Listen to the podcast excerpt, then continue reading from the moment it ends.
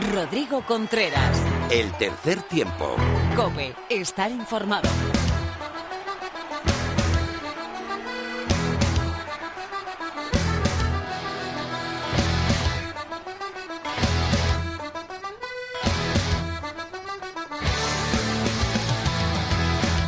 Hola, ¿qué tal? Bienvenido a esta entrega 168 de tu programa de rugby en la radio. Bienvenido al tercer tiempo de la cadena Cope.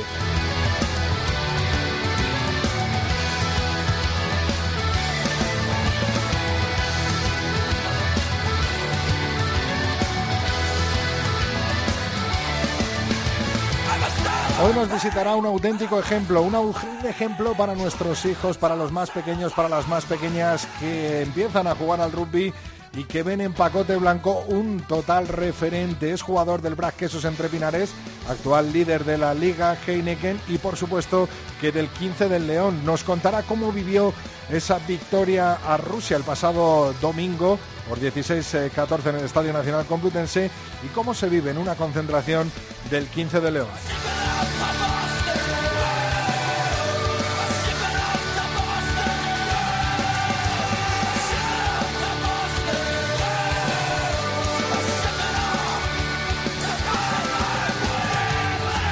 La actualidad de la Liga Iberdrola y del rugby femenino vendrá con Lorena López. También la actualidad de la Liga Heineken, que tuvo jornada de descanso, pero que volverá este fin de semana.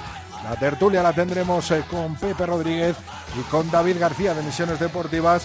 Y Mar Álvarez eh, nos eh, hablará, nos contará cómo es el viaje, cómo se prepara el protocolo para un viaje de la selección española de rugby. Por último, cerraremos con el grandísimo Phil, con el grandísimo Simbin de Phil en el tercer tiempo.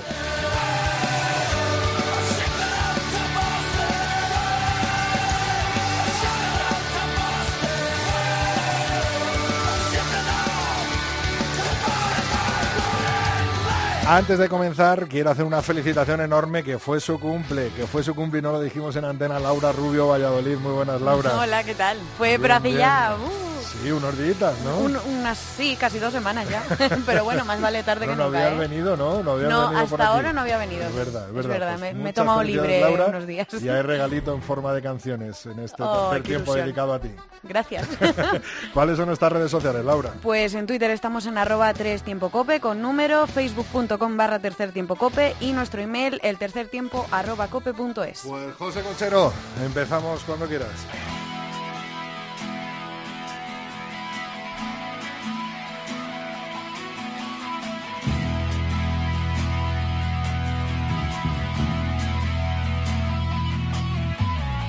Tenemos memoria, tenemos amigos, tenemos los trenes, la risa, los bares, tenemos la duda y la fe, sumo y sigo, tenemos moteles, garitos, altares, tenemos urgencias, amores que matan, tenemos silencio, tabaco, razones, tenemos Venecia, tenemos Manhattan, tenemos cenizas de revoluciones. Laura emocionada, José Hernández y José Colchero, que son mucho más jóvenes que Joaquín Sabina, emocionados también. Qué tremendo, ¿eh? 70 años, Sabina, y aquí la tenemos. ¿eh? o 50 y 20, ¿no? O 50 y 20, sí, según lo quieras mirar. Bueno, bueno, pues aquí tenemos la poesía de Joaquín Sabina para leer la actualidad del mundo del rugby. Jornada de la Lina Heineken en descanso. Volveremos con la jornada 17 y la clasificación el próximo fin de semana. ¿Cuál es, Laura? La, la clasificación o los enfrentamientos. Venga, empezamos por enfrentamientos y después clasificación. Eh, Universidad de Burgos Colina Clinic se enfrentará a Braques Entre Pinares, Hernani contra Unión Esportiva Samboyana, Club de Rugby La Vila contra Vizcaya Guernica, Complutense Cisneros contra Sanitas Alcobendas Rugby, Barça contra Aldo Energía Independiente Rugby Club, Silverstone El Salvador contra Ampordicia. Grandes partidos en la jornada 17 que depende de la clasificación, ¿no? Que va liderando en primer lugar el Braques Entre Pinares con 66 puntos, segundo Silverstone El Salvador con 62, en tercera posición está Sanitas Alcobendas Rugby con 58, cuarto es Ampordicia con 47, quinto Universidad de Burgos Colina Clinic con 44, sexto es Barça Rugby, séptima la Unión Esportiva Samboyana, octavo Aldro Energía Independiente Rugby Club y cierran la tabla noveno Complutense Cisneros con 27 puntos, 26 tiene el Hernani en décima posición, un décimo el Club de Rugby La Vila con 24 y ya cierra la tabla en duodécima posición Vizcaya Guernica con 15. Recordamos que el Vizcaya Guernica contra Complutense Cisneros se aplazó en la última jornada y será un partido definitivo para ver esas posiciones bajas de la tabla. En cuanto a la Champions y Challenge Cup, volverá el 30 de marzo con sus cuartos de final. Vuelve la competición europea, la primera y la segunda, y el top 14 vuelve este fin de semana con la siguiente clasificación, Laura. En primer lugar está el Toulouse con 54 puntos, segundo Clermont con 52, tercero La Rochelle con 46 y en las últimas posiciones, en decimosegunda posición el Grenoble con 20 puntos, eh, decimotercero Allen con 17 y cierra la tabla Perpignan con 4. En cuanto a la segunda competición de la Liga Francesa de Rugby, la Pro de 2, así va la clasificación. En primera posición Nevers con 64, segundo Bayón con 60 también 61, tercero el Oyonnax, cuarto el Brip con 57 puntos. ¿Y, en la parte baja de la tabla, Laura? En la parte baja está en decimocuarta posición el Bougainville con 38 puntos, 15 en decimoquinta posición Colomiers con 35 y decimosexto Masi con 21. Tras 20 jornadas disputadas, esta era la clasificación de la Pro de 2, nos vamos ahora hasta la Liga Inglesa, la Gallagher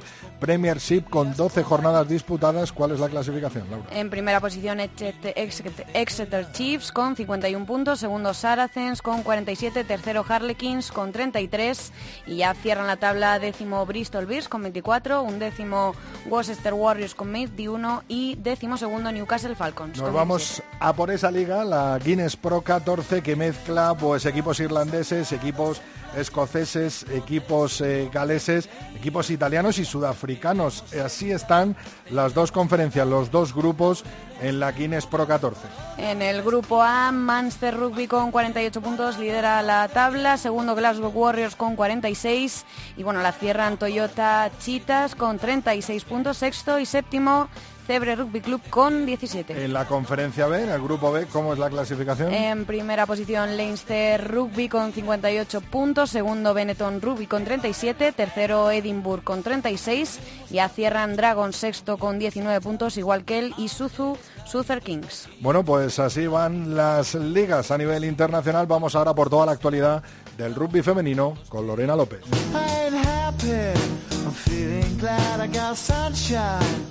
In a bag. I'm useless, but not for long. The future is coming on. I ain't happy.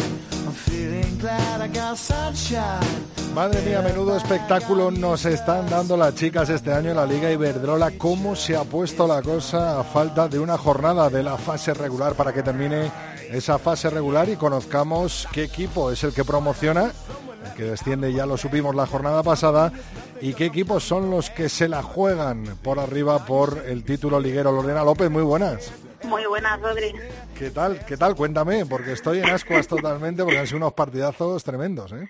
Pues sí, es que sigue estando muy interesante y es lo que dices. No sabemos quién va a ser ese cuarto equipo que va a seguir en, que va a entrar en el puesto de playoff, que de momento parece que es el Inés Hospitalet, que es que eh, lo hace gracias a ese 28-22 frente al Sunset Scrum, en un, para mí, el duelo más disputado de la jornada, y es que ambos equipos eh, sabían que jugaban con la posibilidad de que eh, si perdían las derrotas, las cocodrilas, y ganaban alguno de ellos dos, podían meterse en esa zona de playoff y así ha sido.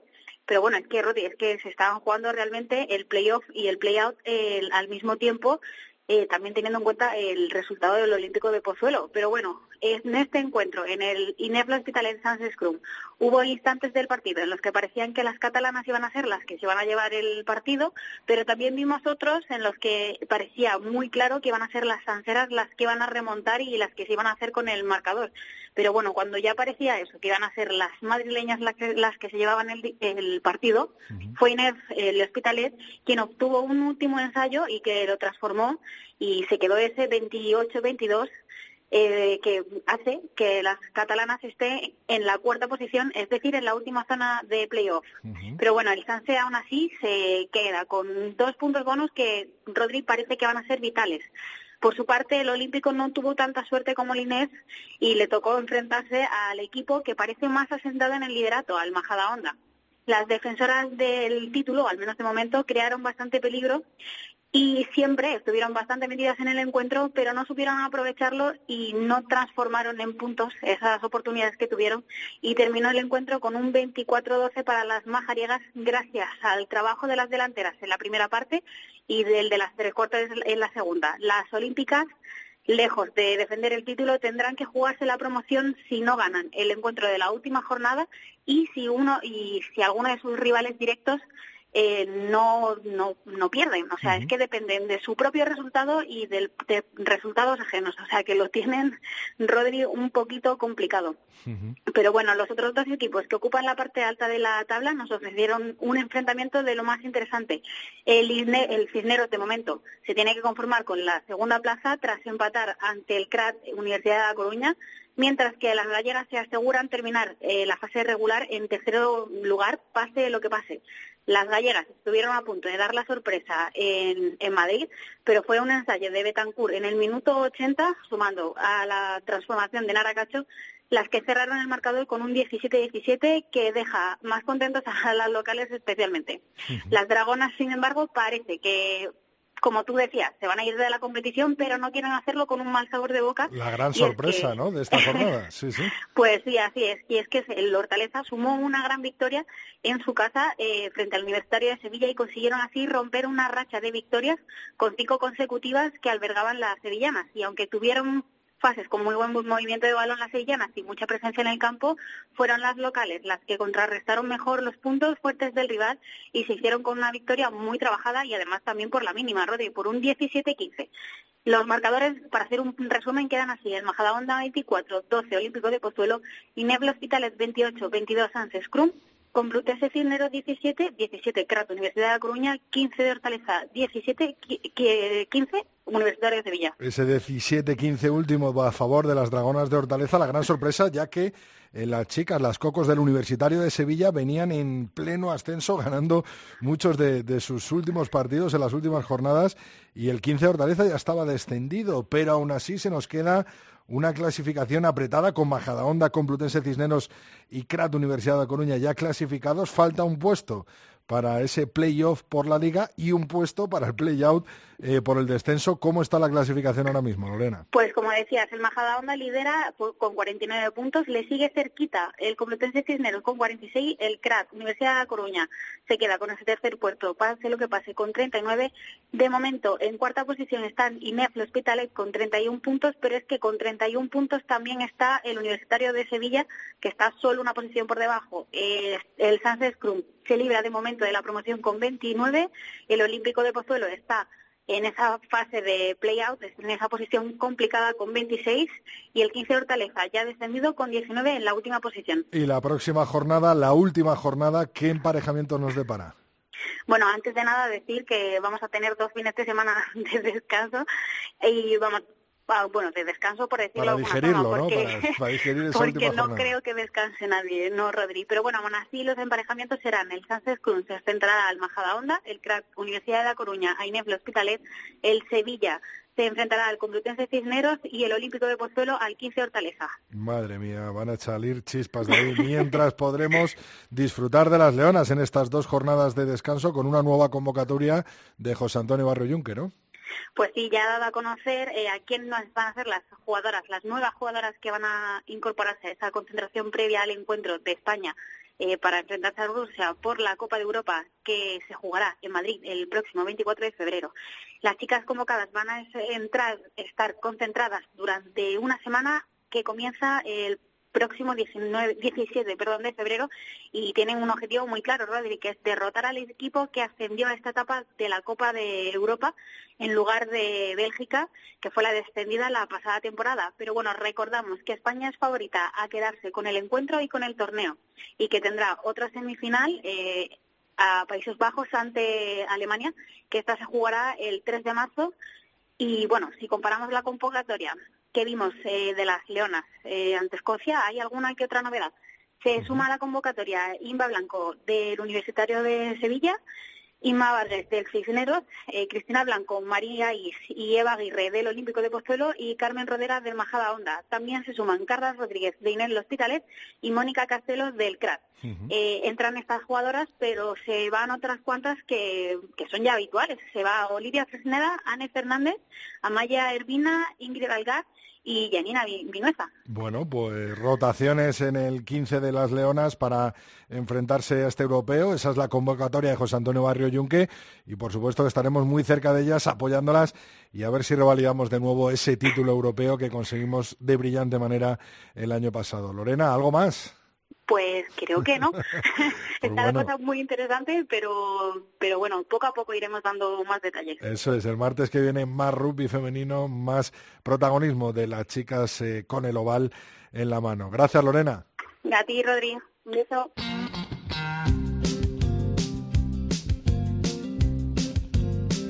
Rodrigo Contreras. El tercer tiempo. Cope. Estar informado. No voy a negarte que has marcado estilo,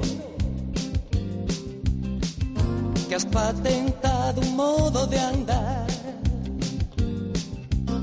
sin despeinarte por el agudísimo filo de la navaja de esta espídica ciudad. Sabías hacer turismo al borde del abismo pero creo que de un tiempo a esta parte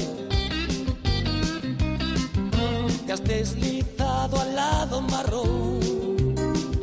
Bueno, pues después de ese 16-14 vivido en el Estadio Nacional Complutense el pasado fin de semana, España se impuso de nuevo a los rusos al 15 del oso y bueno, pues está tomando una tónica muy buena, aunque el emparejamiento todavía sigue en negativo para los españoles. Eh, se empezó con buen pie y ha de continuarse igual. Próximo partido contra Georgia y luego vendrán eh, Bélgica y Rumanía y habrá que viajar a Alemania. Teníamos que tener a un jugador, a uno de los grandes protagonistas del 15 del León, que además, que además de hacernos vibrar en esa primera línea con esos eh, moles, con, con esa intensidad eh, que pudimos disfrutar todos eh, a través de Teledeporte o en el mismo campo el pasado fin de semana, yo creo que debería patentar un sistema de juego y una manera de ser y de vivir junto con su hermano Alberto. Él es Francisco Blanco Pacote. Muy buenas, bienvenido a tu casa de nuevo.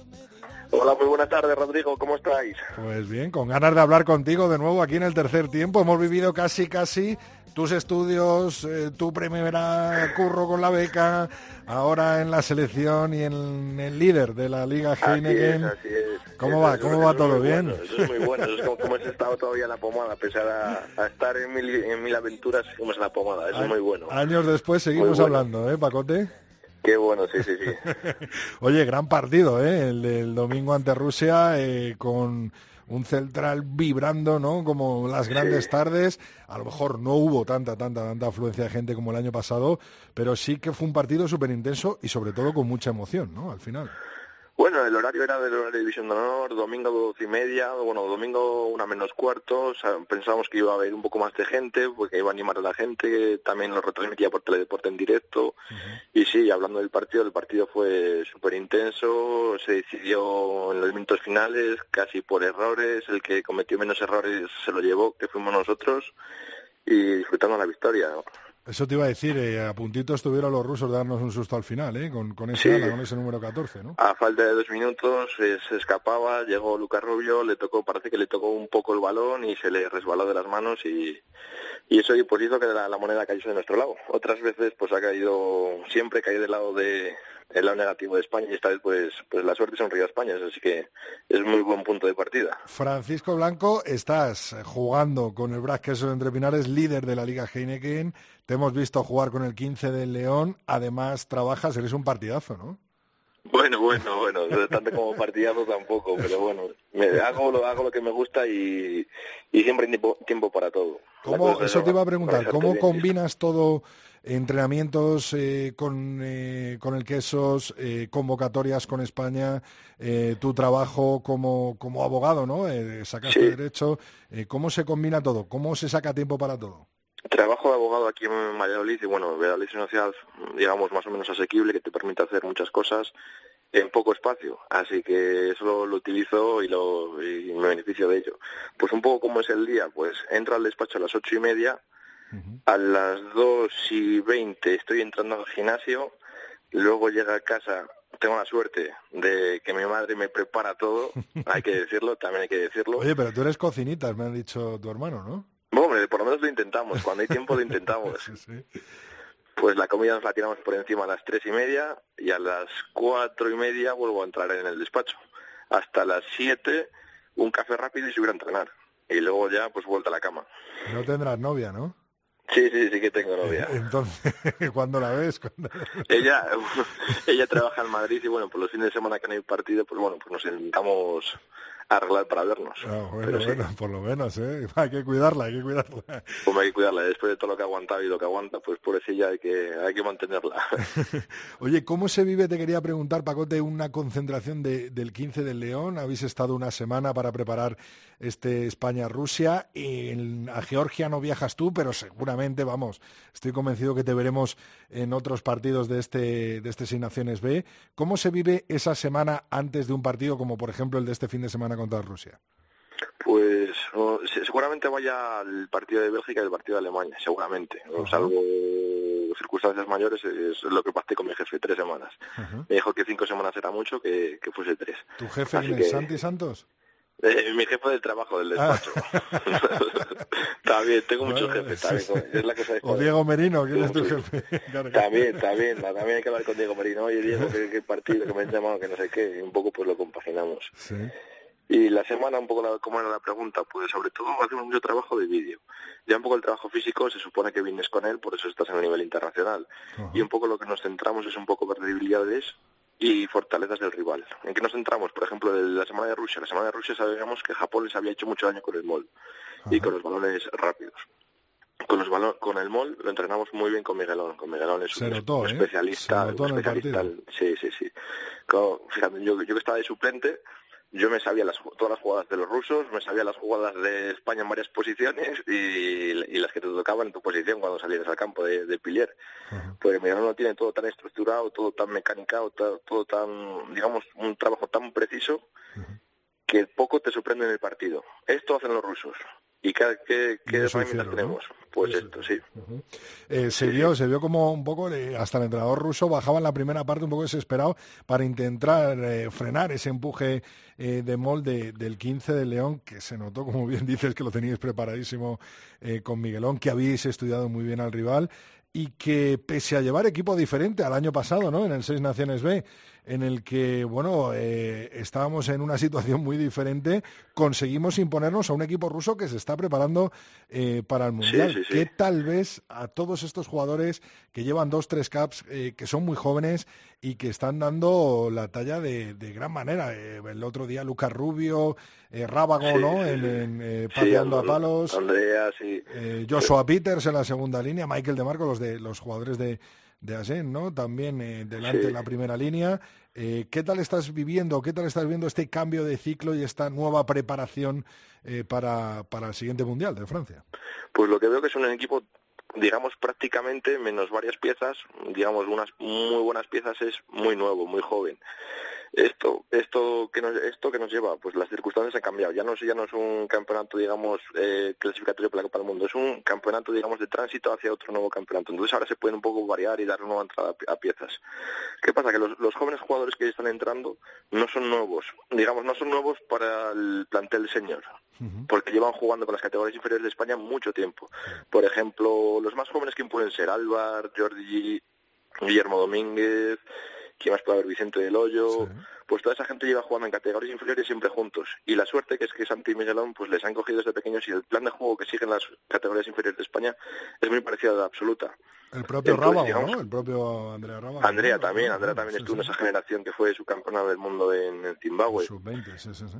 Sí, sí, es decir, que esas piezas son muy buenas y ya llegan formadas, ya llegan un poco un poco esculpidas. Entonces ya el paso es mucho más fácil porque, digamos, la copa con gente como Beñat de dos, como Fernando López de uno, como, por ejemplo, o quién puede estar ahí nuevo Andrew Norton Andrew Norton también tiene una, una calidad bestial también otro, jugador que aparece en las convocatorias un poco de ayuda es Marcos de Samboy Marcos Puig que también tiene una calidad pues bestial un poco cuando las piezas son buenas es muy difícil muy fácil ensamblarlas ¿Cómo entonces es? hace De, de- dale, Sí. Paco, Paco, te dale. Sí, sí. Sí, sí, no, digo que es muy fácil ensamblarlas. Entonces el equipo parece nuevo, pero ya viene, ya, ya viene trabajado hace mucho tiempo, ya viene un poco estructurado, ya viene mecanizado, ya saben los, los contextos, saben las jugadas, saben la forma de trabajar de, de Santi Meselón de Mar. Entonces ya es un poco el equipo, está, aunque sean nuevos y tengan pocas cap, ya vienen con el, con el trabajo hecho. Te quería preguntar que cómo es entrenar con un tipo como, por ejemplo, Beñatowski, es un auténtico ejemplo, ¿no? Es Sí, compromiso total, ¿no? Y es un pedazo de jugador tremendo, ¿no? Beñat es una leyenda viva. Yo me acuerdo de verle cuando con Regison, cuando se ganó a Georgia, los partidos que hacía, no fallaba una touch. Y ahora estar entrenando con él y te ha dado cualquier consejo, pues con las orejas abiertas intentarlo plasmar en el campo. Porque claro, Beñat es un jugadorazo, ha jugado en top 14, ha jugado en Pro de 2. Se, se le ve que respira rugby por los cuatro costados. Nos queda además- mucho tiempo, ¿eh, Pacote, de ver a los hermanos Blanco jugando en Liga Heineken y con el 15 de León? Bu- A mi hermano Alberto es más joven, él ese, ese sí que tiene cuerda para rato, pero yo... Por eso has al dicho mayor, pregunto al mayor. Yo, pues como, como hemos dicho antes, la- un poco la situación laboral me, está, me, me cuesta compaginarlo. Lo llevo y me gusta y la selección me la tomo como un premio. Estar con el quesos, estar en lo más alto también me lo tomo como un premio. Entonces, de momento vivo el día a día y no me planteo más. Pero sí que es verdad que cada vez cuesta más un poco aclimatarse. La mayoría de gente, tanto en la selección como en mi club, es profesional y ha ido al gimnasio con habiendo trabajado cinco horas, se nota que un poco la cabeza va un poco a distraerse y no a trabajar como debería, pero pues a eso seguimos trabajando. Bueno, pues eh, que sigas, que sigas por lo menos eh, combinando todas estas cosas. Oye, de- en la selección, después de ti, ¿quién es el tío más cachondo? No, no, no, yo, yo, yo- estoy, estoy madurando, como madre. ¿Quién puede ser el tío más cachondo? Aunque la fama la tienen puede ser Tuco y Joshua, Sí. un, un, uno que es muy bromista es Fernando López, el capitán. Anda, pues no parece, ¿eh? No parece... Sí, sí, sí, es, es, tiene mucho cachondeo encima, sí, sí. Sí, se lo ve un tío serio y tal, pero no parece. Es, es muy serio, es, es muy serio responsable cuando hay que serlo, pero también cuando se puede ser, es, es el que más, es el que más cachondeo tiene. Qué bueno, qué bueno. ¿Y alguna broma que se pueda contar? Esta semana, por ejemplo, pasada. Alguna broma, broma así graciosa, pues no sé, lo, lo- la, mm, un poco el código de disciplina de la selección lo cumplimos porque hay pruebas, hay pruebas. Es decir, el que llega tarde se somete a pruebas. La prueba es tirar unos dados Sí. y en función de del número que saques, pues es, un, es una prueba. Por ejemplo, un 2 creo que son 3 euros, un 6 creo que son 5 euros, no sé. Y por ejemplo, el 12, que son los dos seises, Sí. es, es prueba secreta. Entonces te mandan a hacer alguna misión, Fernando el capitán te manda a hacer alguna misión. Y entre ellas, la, la misión que a mí, a mí me tocó es llamar a mi entrenador y decirle que quiero ser capitán. Sí, ¿no? Llamaste a Merino.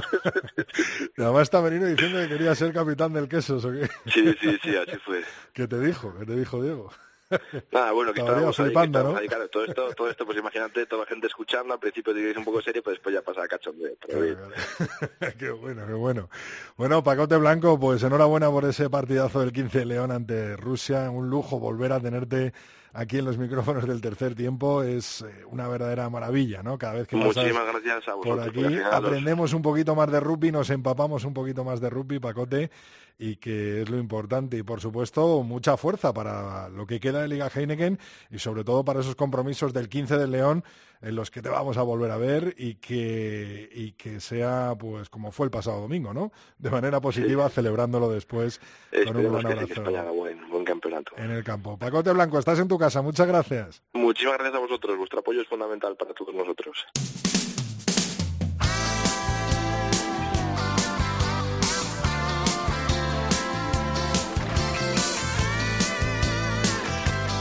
Rodrigo Contreras. El tercer tiempo. Cope.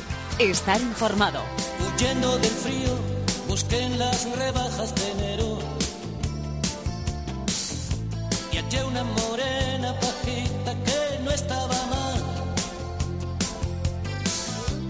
Cansada de tanto esperar el amor verdadero. me dio por poner un anuncio en la prensa local.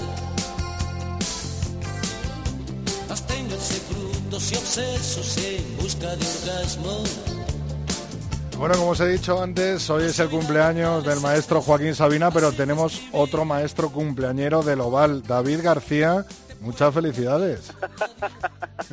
es cierto, es cierto. El maestro Sabina ya, y yo cumplimos. Él muchos años antes que yo, lógicamente. pero sí, el maestro Sabina. Será por eso que me gusta tanto. Claro, buen discípulo, buen discípulo. Así que eh, buen regalo, ¿no? De cumple. Sin duda, sin duda. Muchas, muchas gracias, ¿eh? por cierto, por la felicitación. Y de la tarta sale pues tu amigo Pepe Ibañez de la revista 22. Buenas, Pepe. Vaya imagen, vaya imagen. Buenas tardes y feliz cumpleaños, David. Gracias, Pepe. Madre mía, madre mía, qué, qué, fin de semana de rugby, sobre todo seis naciones y con ese partido de, de España-Rusia eh, en el que se empañó al final, pues eh, por una mierda, hay que decirlo, con mayúsculas, eh, que tenemos ahí en el central y que hay que dar con ello y, y eliminarlo, ¿no, Pepe? al final nuestro compañero y amigo Neil Chick, que le, le robaron un equipo de fotografía bastante importante delante de nuestras narices y eso hay que denunciarlo y eso hay que hay que exterminarlo ¿no? del central y de un sitio como Sí. tan buen rollo como es un campo de rugby ¿no?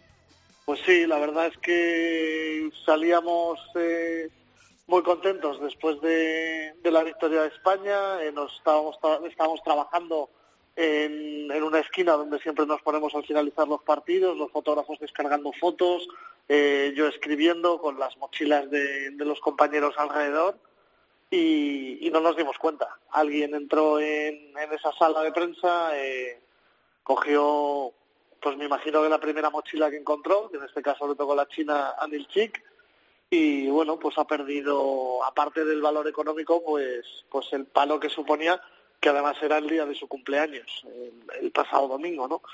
Y eh, el caso es lo que tú decías, que no se vuelva a repetir una situación como esta. Yo he tenido ocasión, y Neil ha tenido ocasión de hablar con la federación, eh, la federación está viendo eh, qué se puede hacer, ya está trabajando en un nuevo protocolo para que esto no vuelva a suceder y, y seguramente pues todo esto se, se mejore y sea la última vez que suceda una cosa de esta. Eh, Es Da- que recordemos que fue Anil Chic también hace dos años, si no me equivoco, después de un partido de España, que en principio le siguieron y en un aparcamiento le robaron del coche todo el equipo. Tiene, yo, creo que tiene que ser lo mismo tiene que ser un- una banda ¿no? porque a las chicas No sé, también, a las le ha leonas pasado, le ha Sí, pasado sí. a Diego Dolan también en el, en A el Dolan, central, a nuestro sí. compañero de rugbyfemenino.com. sí, sí, sí, Eh, sí, a las propias leonas les entraron en el, en el Sí, creo que vestuario les faltaban móviles Sí, y, eso es, y eso es. algunos- algunas carteras y Hay que dar con ellos y bueno, pues hay que al final eh, mandarles donde se merecen esta panda de, de ladrones y, y me, Bueno, y me quedo ahí.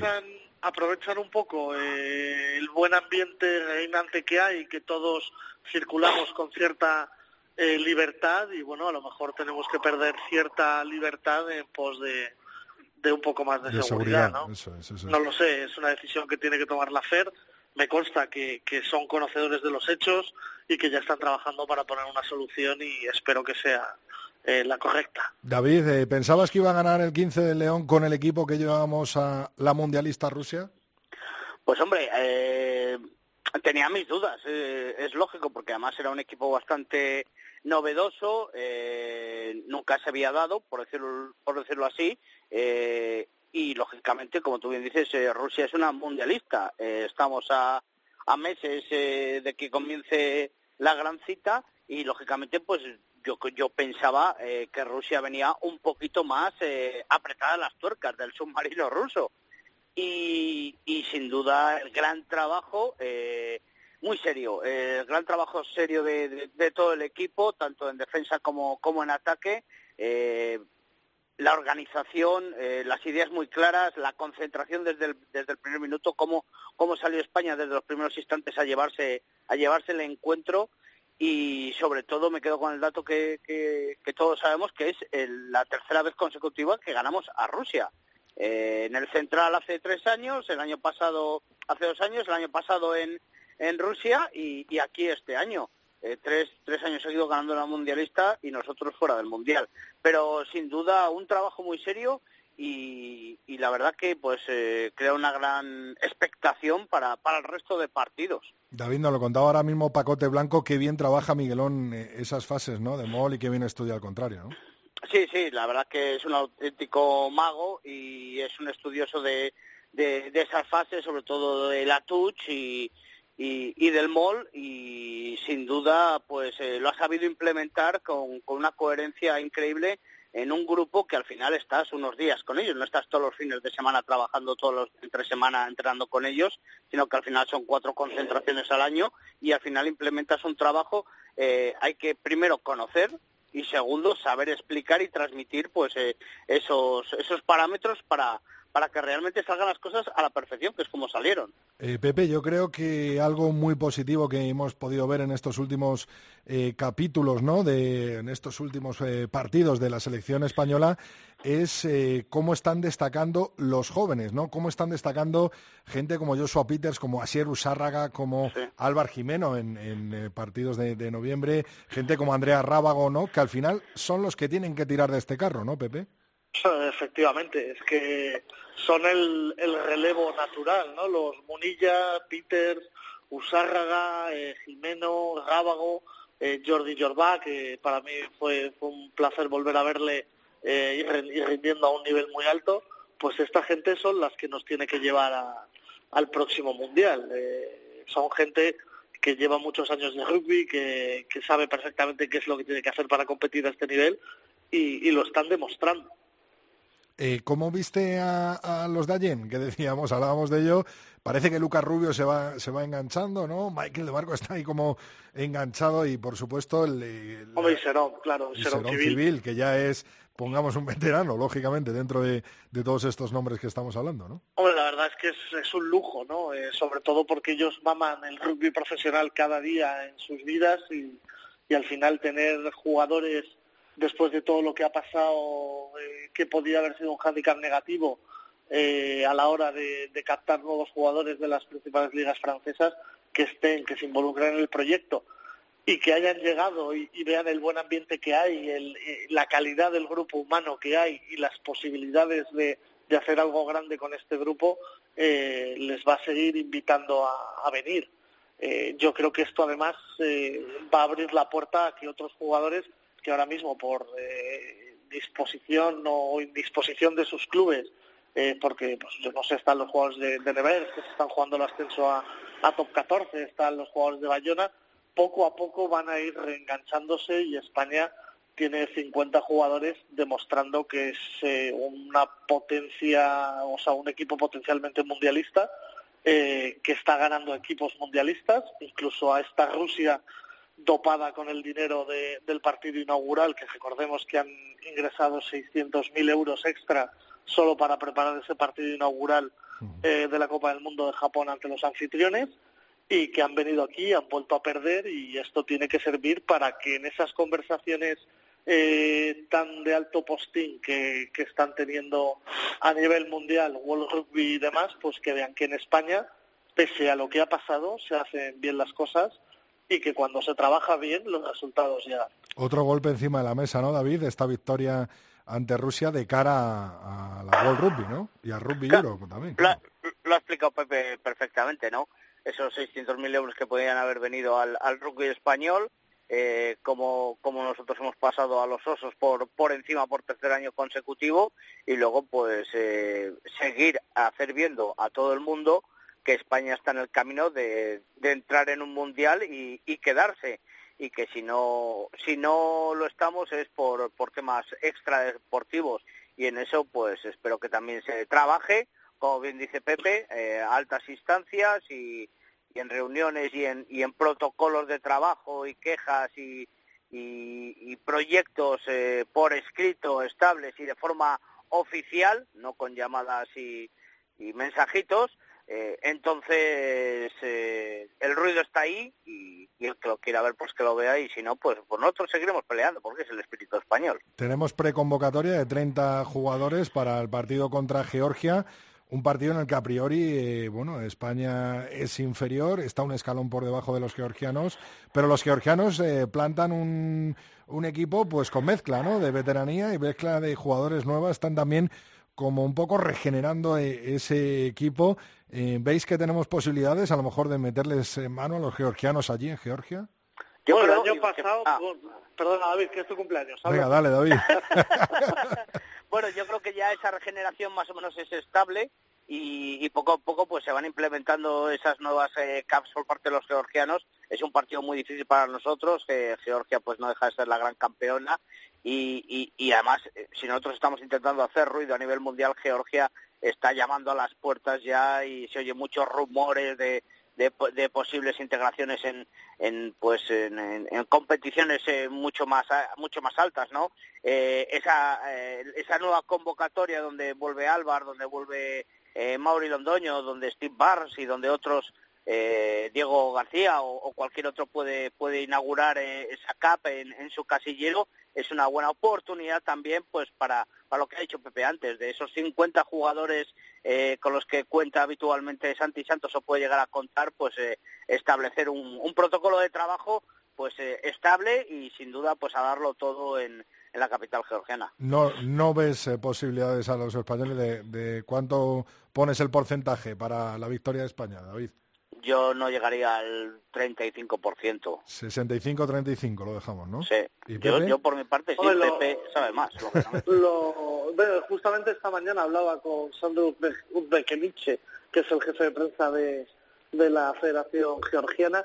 Yo creo que van a presentar un equipo mucho más reconocible eh, con pues, los Chilachava y toda esta gente más eh, que lleva más trayectoria en top 14 eh, y que la semana pasada ante Rumanía estuvo en el banquillo, creo que vamos a ver un equipo un poquito más reconocible, ¿no? Pero de todas maneras, pese a que el otro día con Rumanía ellos sacaron una segunda unidad que también ganaron en, en, club,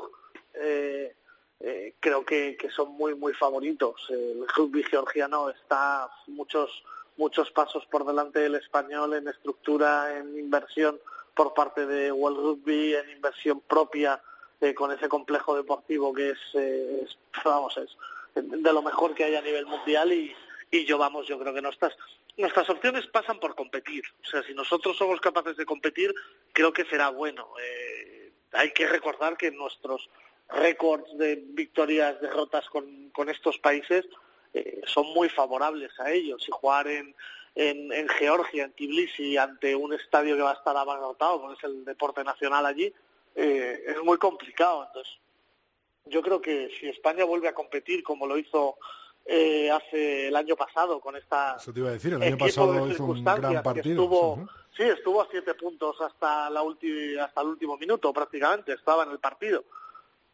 Pues creo que será un premio bastante bueno para un equipo que, que no nos olvidemos que está en fase de construcción. Entonces, eh, tenemos que ir, tenemos que ir con las orejas muy abiertas, aprender mucho, eh, ver qué cosas se, se hacen muy bien y potenciarlas, ver qué cosas no se hacen tan bien y mejorarlas, y a partir de ahí, pues, eh, disfrutar de, de jugar contra, contra, digamos, el sexto o séptimo equipo de Europa. Pepe, ha hablado David de, de, las nuevas incorporaciones en esta preconvocatoria, ¿no? Gente como Vicente Del Hoyo, Stephen Barnes, eh, por ejemplo, Ashcroft Lake, ¿no? De aparejadores y también tenemos algunas... Juan también Eso es, Juan Pablo Guido, sí. sí, sí, Luego detrás, pues eh, los dos que ya entraron al final de Sanitas Alcobendas, ¿no? Como son Diego García y, Mauri Londoño, ¿no? Eh, Lucas Levy vuelve también a, a una preconvocatoria.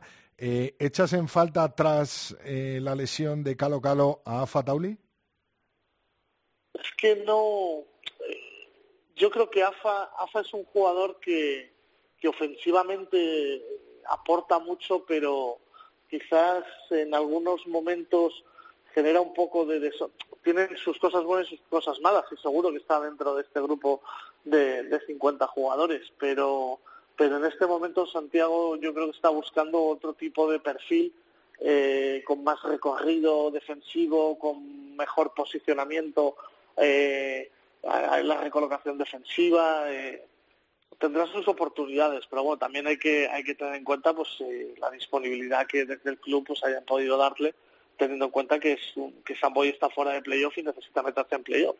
Y lo que es AFA, lo que bueno, lo que representa AFA, ¿no? Para Samboy Además, vuelve, vuelve esta semana la, Liga Heineken eh, también. Eh, por último, eh, David, ¿Crees eh, que eh, para los siguientes partidos del 15 de León, esos dos primeros fines de semana eh, de marzo, va a haber más gente, va, se va a llenar más el, el Estadio Nacional Complutense que, este pasado fin de semana?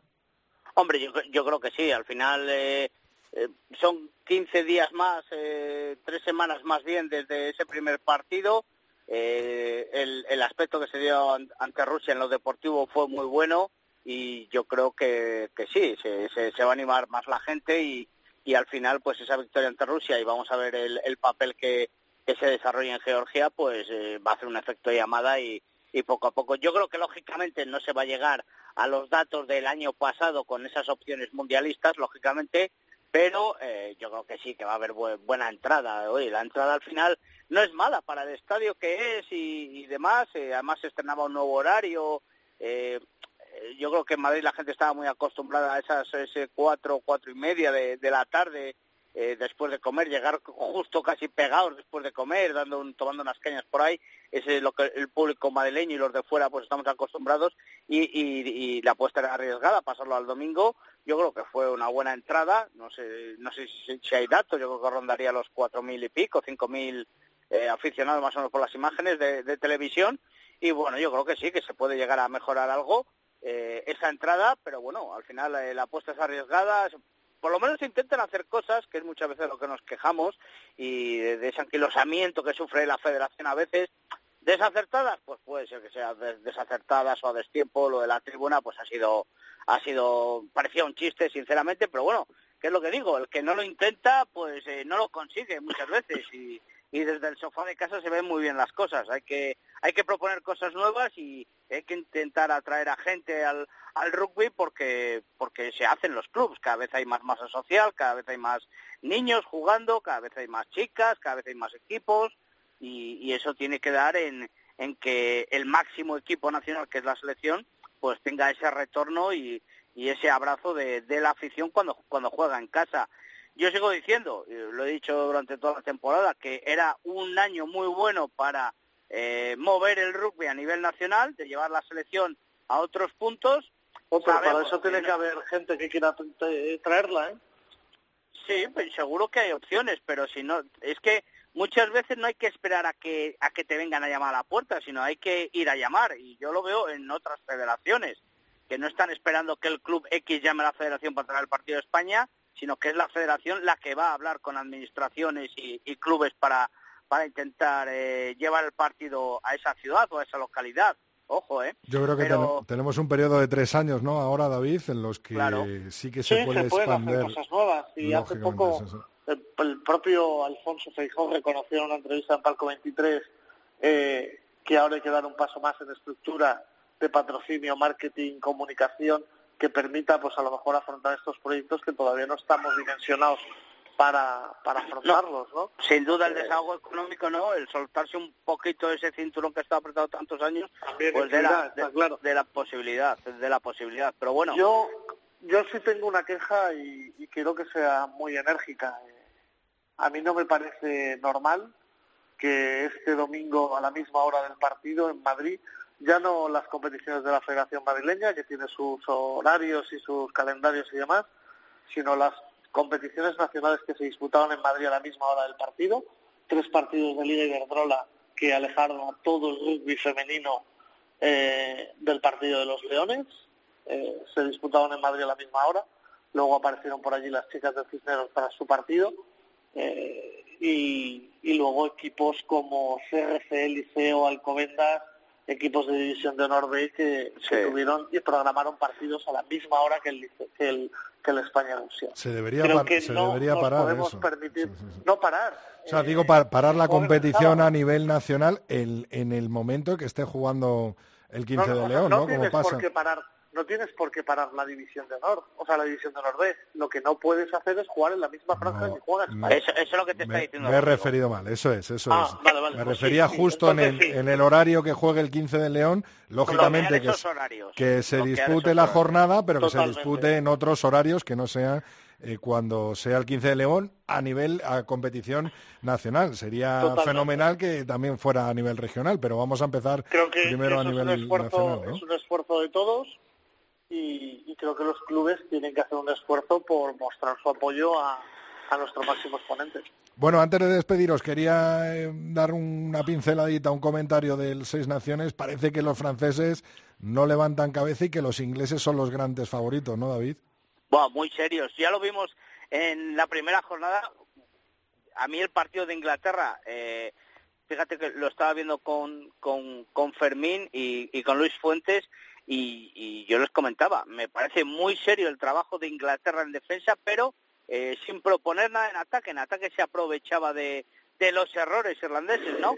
Pero eh, hemos visto en esta segunda jornada cómo parece una máquina engranada a la perfección el conjunto inglés y el 15 de la Rosa, vamos, se postula como clarísimo candidato al Gran Slam, desde mi punto de vista, ¿eh? Y luego, bueno, pues Francia una debacle eh, absoluta, ¿eh? es que perder en el descanso 38, si no me equivoco, y no marcar... Sí, habían encajado, en 55 minutos ya habían encajado 44 puntos. Sí, sí. Y, y la segunda parte, no marcar ni un solo tanto, ni una sola patada por un golpe de castigo, por decir, eh, me parece para hacérselo mirar y muy, muy seriamente. La verdad es que el rugby francés no está dejando o está muy distante de, de estar en la, en la, zona más noble de, de, de, la esfera internacional. Y bueno, pues eh, la verdad que que pocas sorpresas aparte de, de, de, de la paliza eh, de inglesa eh, ha dejado para mí eh, esta, esta segunda jornada. Italia, bueno, hizo un partido más o menos decente, ¿eh? le habló de tú a tú a Gales, que quizás también le, le falta un punto por, por mejorar, y bueno, pues deseando ya que pase la jornada de descanso y vivir esa tercera jornada. Claro, Pepe, eso te quería preguntar. ¿Crees que Gales en Cardiff es capaz de, de vencer a Inglaterra? Ojalá, pero pero es que no, no creo. O sea, no creo. Creo que, que Inglaterra, Eddie Jones tenía muy bien planificados sus momentos para llegar como claro candidato a europeo del hemisferio norte a, a la Copa del Mundo y, se está confirmando un poco. Eh, de, todas que seis naciones creo que lo que está dejando es pocas conclusiones, que no podemos fiarnos mucho eh, del estado de, de, los equipos ahora mismo. Irlanda venía de comerse todo en, en noviembre sí, sí, cierto. Y, y, y, le hemos visto apabullado en casa por Inglaterra y no muy fluido en días eh, a mí la pregunta que, me, que, que, que se me plantea es ¿Con esto da para evitar unas semifinales de hemisferio sur como en el 2015? Creo que no. ¿Sabes? Yo veo otra vez a los cuatro de, del Rugby Championship metidos en semifinales y los europeos en casa prontito. ¿No ves a Australia y, a, Australia y Argentina un poco más bajos de, del último que el último mundial? Yo creo que no. Yo creo que llegado llegado el momento de jugarse las habas, eh, Argentina saca su gen competitivo, Australia saca sus dos copas del mundo y, y veo que, que tal y como están hoy las cosas, lo, van, las semifinales van a ser las mismas que el, que el mundial pasado. ¿Tú también lo ves así, David? ¿No ves a Inglaterra metida en esas semifinales? No, no, no, no, no. De, de, momento no, y además es que jo, lo vivimos en su propio mundial, como la, la debacle. Oh, se quedaron llegaba, fuera, se quedaron terceros. Sí. Llegaban bien, llegaban bien y, y zasca, y se quedaron fuera. Al final la experiencia eh, es algo con lo, que, con lo que hay que pelear y también pues poco a poco, pero la, la experiencia que tienen en los grandes acontecimientos, las elecciones del hemisferio sur, ese cuatro naciones, el cómo Argentina se ha sabido meter y ese Rugby Championship le dota de unas capacidades increíbles y al final, vamos, para mí sin duda, eh, a día de hoy, queda mucho todavía para ese mundial, pero a día de hoy, vamos, eh, las semifinales como, como las del anterior mundial. Pepe, comienzan los jaguares este fin de semana, seguiremos muy atentos a Lucas Paulos, ¿no? A ver, a ver si, a ver si debuta, a ver si tenemos suerte y, y le vemos ahí dando Dándolo buenas todo, ¿eh? conquistas y, y, placajes y ganando tuches y siendo protagonista, porque la verdad es que sería un orgullo, ¿no? Verle, ver a un chico que ha salido ahí de la cantera de Majada Onda jugar Super Rugby con Jaguares sería, sería la leche. Sería la leche, sería la leche. Bueno, pues muchísimas gracias, David. Feliz cumpleaños, que acabe bien el día de hoy con tu cumple, por supuesto, estoy seguro. Estoy Muchas gracias. Que caerá una cervecita seguro, ¿no, David? Hombre, una, una o dos, sí, digo yo, un poquito para celebrarlo. Ah, que, eh, yo llego para el lechazo, ¿eh, David? No te preocupes. Vale. Venga, eso, Ya os está, espero. ya está el negro ahí preparando. Ay, ay, ay. bueno, un abrazo a los dos, gracias. Un Saludos. abrazo, adiós chicos.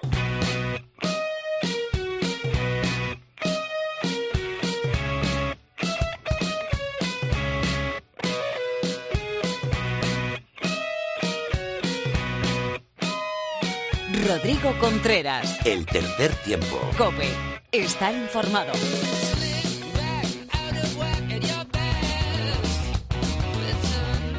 Bueno, bueno, pues estamos metidos de lleno en ese campeonato de Europa de selecciones, en ese Seis Naciones B, la primera grata sorpresa. Hemos hablado largo y tendido de ese partido contra Rusia, pero pasamos página y nos vamos a jugar contra Georgia el fin de semana que viene, concentrado con el 15 del León.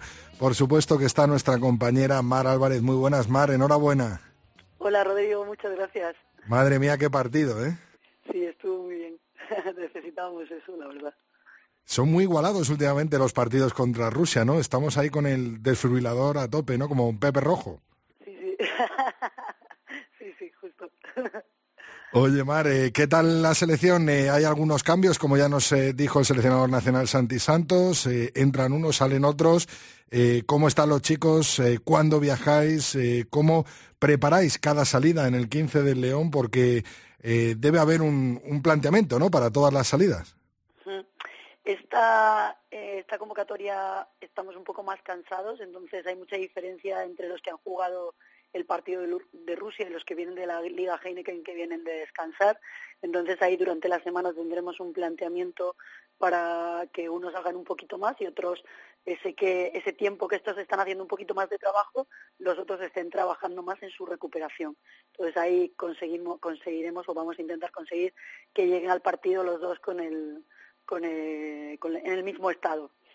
Y, entonces entrenamos lunes, martes, miércoles. El miércoles es el día más duro y el jueves, que es nuestro día de descanso, siempre que jugamos en domingo, pues lo dedicamos a viajar.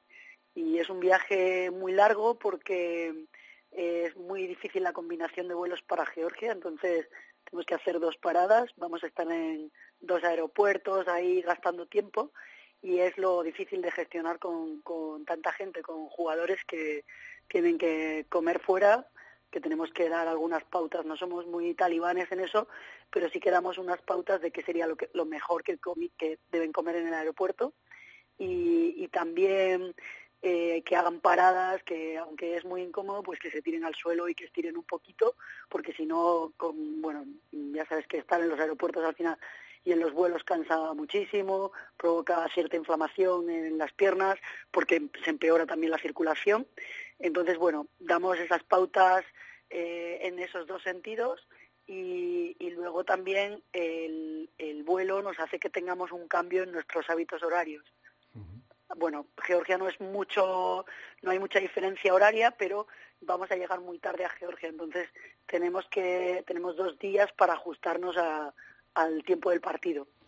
Entonces, bueno, va- variamos los horarios de entrenamiento justo para que, que nos acostumbremos rápido a la hora del partido.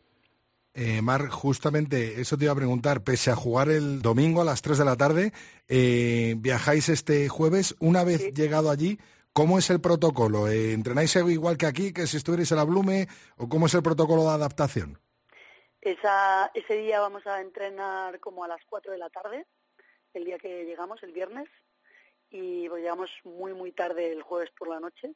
Entonces, por la mañana haremos cosas de recuperación y por la tarde entrenaremos a las 4 de la tarde. El partido va a ser a las 3.45. Entonces, es una hora parecida a la que vamos a tener el partido. Y luego el, el, el, eh, bueno, el viernes hacemos gimnasio y campo, ya para afinar un poquito, y el sábado a la misma hora haremos el, el entrenamiento del capitán a esa hora, como alrededor de las 4. Y ya para que el cuerpo de los jugadores se acostumbre a tener un tipo de esfuerzo a la hora en la que van a jugar. Eh, los, eh, me imagino que tocados eh, volverán, ¿no? No entrarán en esta convocatoria. Los que van a viajar 30 o van a viajar los 23, ¿cómo, cómo vais a hacer? Viajamos 23. Ajá. O sea que sabremos la lista pues justo antes del jueves, claro. Sí, vale, vale. Vale, pues ¿alguno que esté así entre algodones para poder ir? Pues de momento hoy todo el mundo ha entrenado con normalidad, eh, así que no, no hay nadie especialmente tocado, no, todo el mundo ha entrenado bien. sí. Álvar Jimeno, por ejemplo, que estaba ahí un poco tocado. Sí, Álvaro ha entrenado todo igual que los compañeros, ha hecho lo mismo, no hemos cambiado ninguna actividad, no, perfecto. Bueno, bueno, pues nada, Mar, muchísima suerte para ese encuentro de este domingo eh, contra Georgia, hora rara también para jugar allí y nada, estaremos detrás, por supuesto, apoyando como lo hicimos contra Rusia y como lo vamos a hacer con todos los partidos de la selección. Así que mucha suerte, mucha fuerza ya por los georgianos. Muchísimas gracias. Un abrazo. Un abrazo, Mar.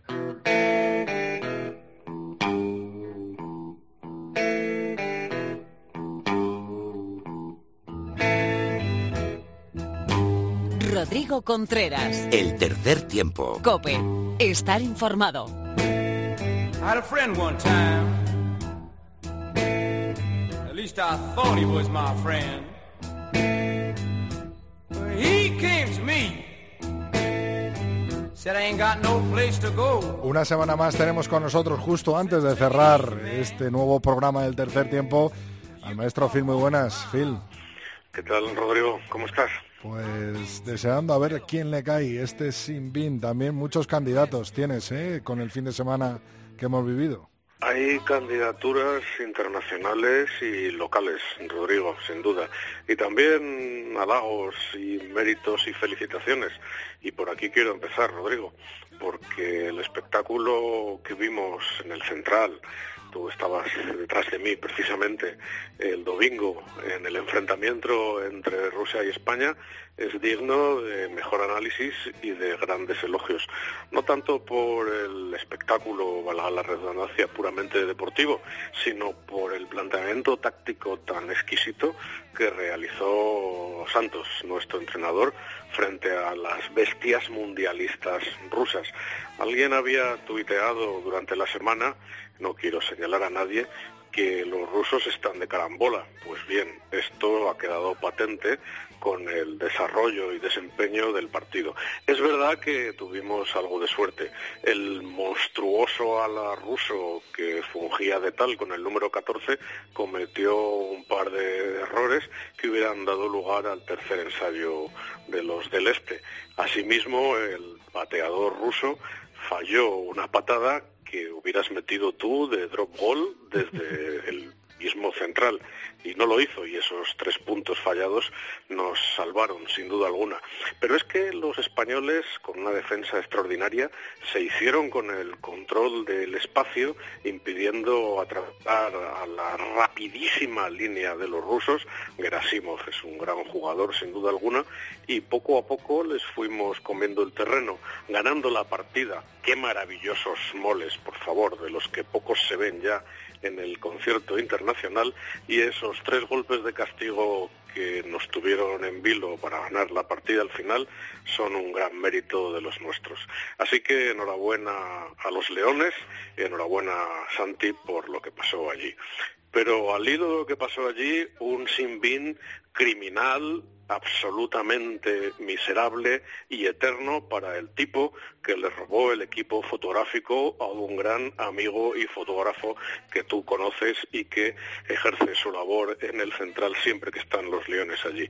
Hablo, como no, de Neil Chicks. Es la segunda vez que le pasa, por favor, que alguien ponga remedio y se controlen las situaciones que pueden dar lugar a estas situaciones tan desagradables, tan nocivas y tan perjudiciales. Y dicho eso, me voy al otro sinbin, Rodrigo, al internacional, porque quiero señalar que, por favor, Sexton se lesionó, ¿cómo no? es de recibo de decir, sin duda alguna, que todo tercera línea, todo delantero ha sido instruido para reaccionar ante las aperturas y los medio melés contrarios. No hay que sorprenderse de que, por lo tanto, fuera el objetivo de los mismos y, al margen de los procesos de concusión, eh, de contusión que haya podido tener el jugador, sea el objetivo del tratamiento especial al que le sometieron los escoceses. Por lo tanto, que nadie se sorprenda de esto, porque lo hemos aprendido tú también, desde pequeñitos. Parece que eso no pasó, ¿no, Phil, en el pasado Irlanda-Inglaterra, ¿no?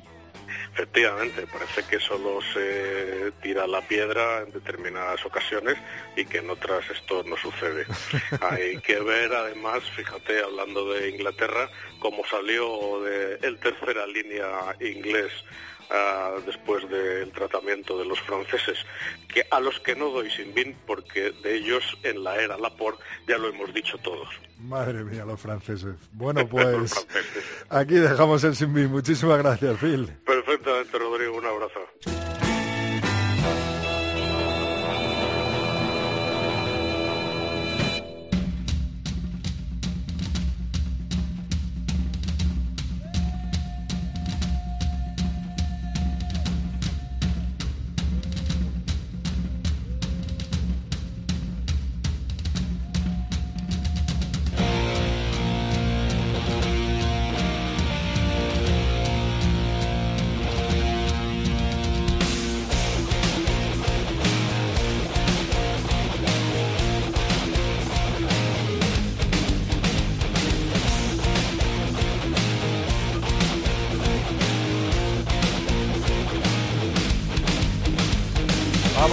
Cierre este capítulo 168 del tercer tiempo, pero antes tengo de nuevo conmigo a Laura Rubio Valladolid. Muy buenas, Laura. Hola, ¿cómo estás, Rodri? ¿Cuáles son nuestras redes sociales, Laura? Pues mira, en Twitter estamos en arroba 3 tiempo cope, recuerda que es con número, en facebook.com barra tercer tiempo cope y nuestro email es el tercer tiempo arroba cope.es. Yo lo recuerdo, así que espero que tú también. Tú, Laura, que nos lo dices todas las semanas. Sí, yo me la sé de memoria ya, pero no ¿Cuáles, así.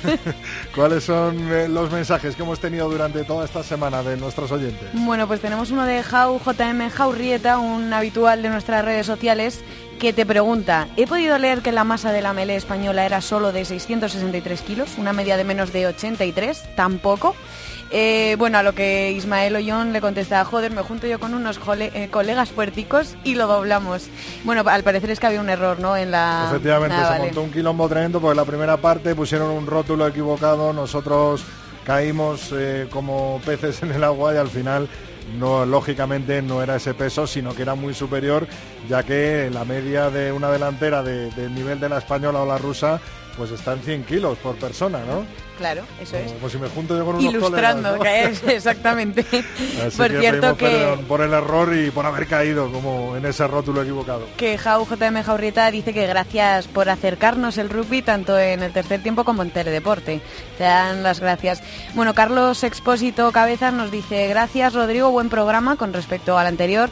Dice, ya te advertí que te costaría hacer hablar a AFA. Que por cierto, con respecto a esta entrevista, Manuel dice que AFA y Albert Malo son dos grandes de la Unión Esportiva Samboyana y un espejo donde mirar y aprender los más pequeños del club. Por cierto, enviar un saludo al staff sub 6, sub 8 de la Unión Esportiva Samboyana, en especial a Miguel Ángel, que dice que es un ferviente seguidor del tercer tiempo, así que un saludo. Un saludo para él, por Claro supuesto. Y al final, Afa Tauli habló, ¿eh? Habló en el tercer Habló, tiempo habló. Junto a. Albert Malo y, y aquí estuvieron en la pasada eh, jornada, en la pasada semana. Muchas gracias, Laura. A ti.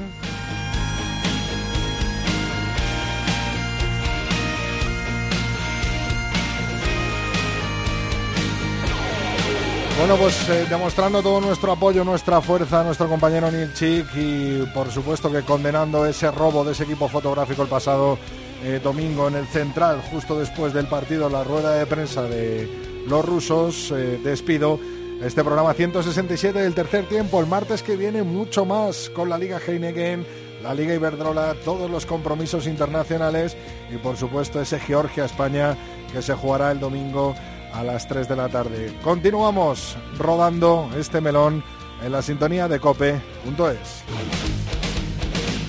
Rodrigo Contreras. El tercer tiempo. Cope. Estar informado.